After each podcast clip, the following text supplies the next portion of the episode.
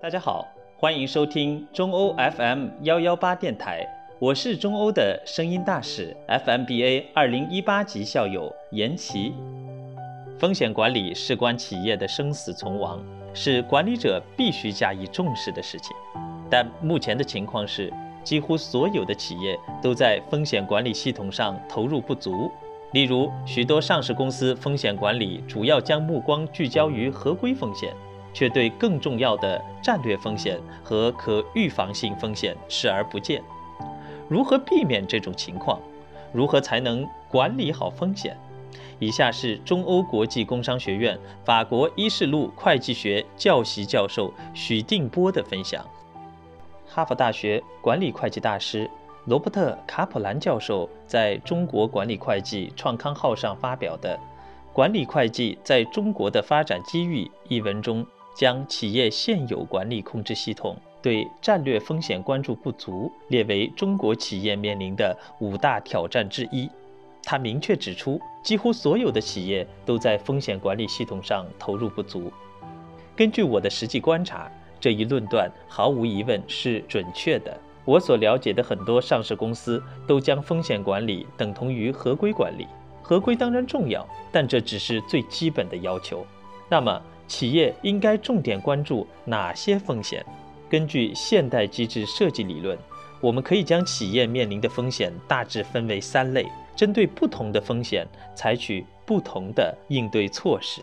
一是外部不可预见风险，这类风险与公司的战略决策无关，对管理者来说，识别这样的风险非常困难，因为很难预先知道它们发生的概率有多大，会以何种面目出现。可造成多大的损失，甚至根本不会意识到它们的存在。应对此类风险，需要管理者充分利用经验优势，发挥自己的领导力、判断力和应变能力。企业需建立一个灵活有效的组织结构和应急机制，一旦风险发生，就立刻行动起来，想办法来解决问题，降低企业损失。二是战略风险，为了获得高额回报。企业需要不断做出新的战略决策，如改变产品结构、组织架构和经营方式等。这些决策会带来新的风险，但是这种风险并不难识别，其发生的概率和产生的后果都可预估。管理者也可以通过决策来影响这些风险的发生概率和后果。企业应该主动对这类风险进行管理，建立一个良好的风险发现。评估和管理机制，学习和掌握风险管理的相关理论，并重视财务和法律顾问的作用。三是可预防风险，这类风险主要是指由于企业的管理体系和监督体系存在漏洞，导致员工做出非授权、不道德和非法行为所产生的损失。这类风险是可以预见、识别和控制的。企业需要把内部控制系统和内部审计系统做好，同时重视信息管理系统的建设，以有效地控制此类风险。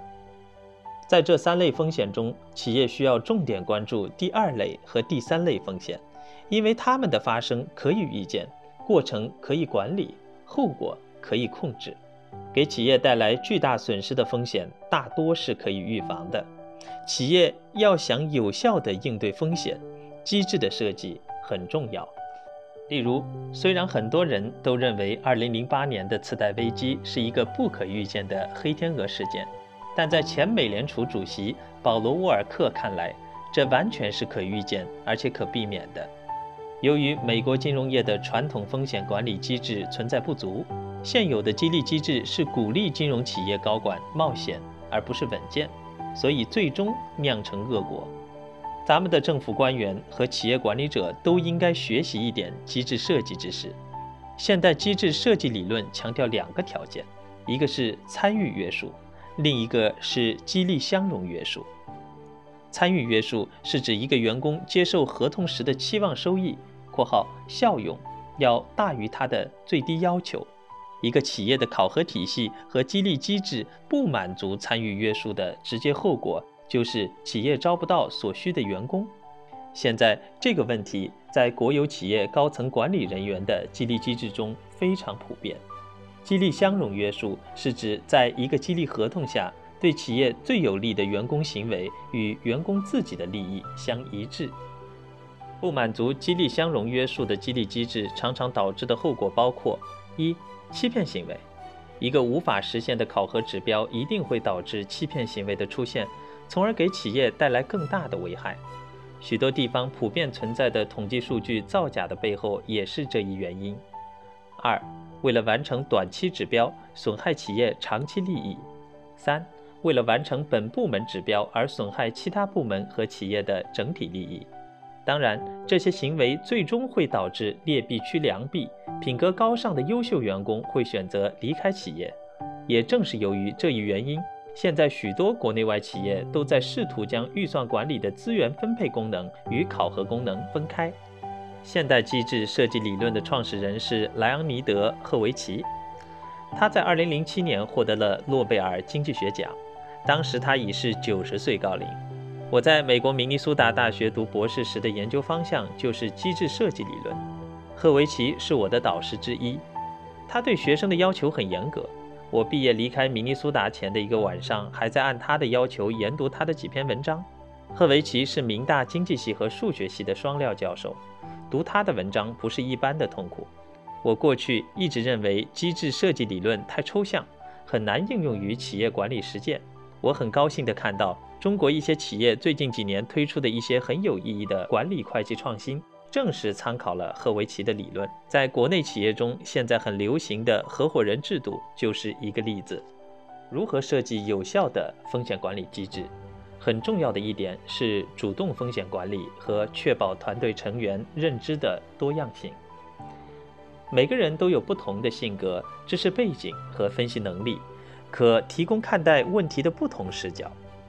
企业在战略决策过程中，应当有意识地保证成员背景的适度多样性，尊重和容忍不同的声音，并确保表达不同意见的心理安全感。对中国管理者而言，这一点尤为重要，因为在中国的企业里，一言堂和霸道总裁现象非常普遍。多样性除了对风险管理很重要外，对企业的创新也很关键。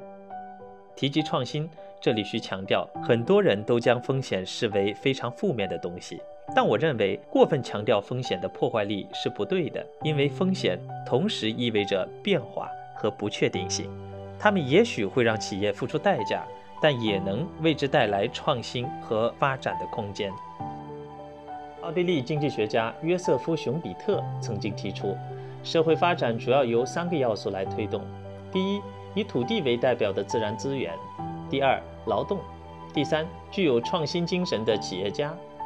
创新是一种破坏式创造，所有的创新都涉及风险和不确定性，但它却是社会进步不可或缺的推动力量。中欧的校训是认真创新，追求卓越，由此也可见中欧对于创新精神的重视和推崇。我们希望培养的是有担当的创新型优秀管理者。现代经济和企业管理的一个重要特点是风险与不确定性。企业管理者面对的是一个千变万化的技术、市场和社会环境。但是，作为指导创新与风险管理的基本经济理论并没有改变。这些理论对于一个企业甚至一个国家进行风险管理和创新都具有重要的参考意义。理论可以指导实践，实践创新也可以丰富我们对理论的认识。在面对风险时，经济理论可为决策者提供有力的支持，帮助决策者更好地进行风险的预判和管理。这就是理论的威力。我在三年多前特朗普上任的日子写了一首七律诗：冰裂烟川鹊起悬，茫茫紫塞皆成天。远征汉主新城统，狂梦狐裘正烈炎。惯见春风思雪动。游经沧海变桑田，他年旧稿灯前里，应笑今宵夜不惯见春风思雪动，游经沧海变桑田。这两句诗里讲的就是可预见和不可预见风险。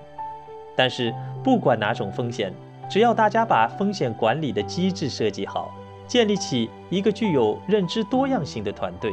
并充分掌握风险管理的理论武器，最终一定可以管理好风险，并从风险中发现增长机会，从而因笑今宵夜不眠。以上是今天的分享，感谢聆听。更多好文，欢迎持续关注中欧国际工商学院微信公众号。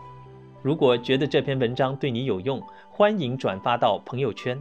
期待与你时常相遇。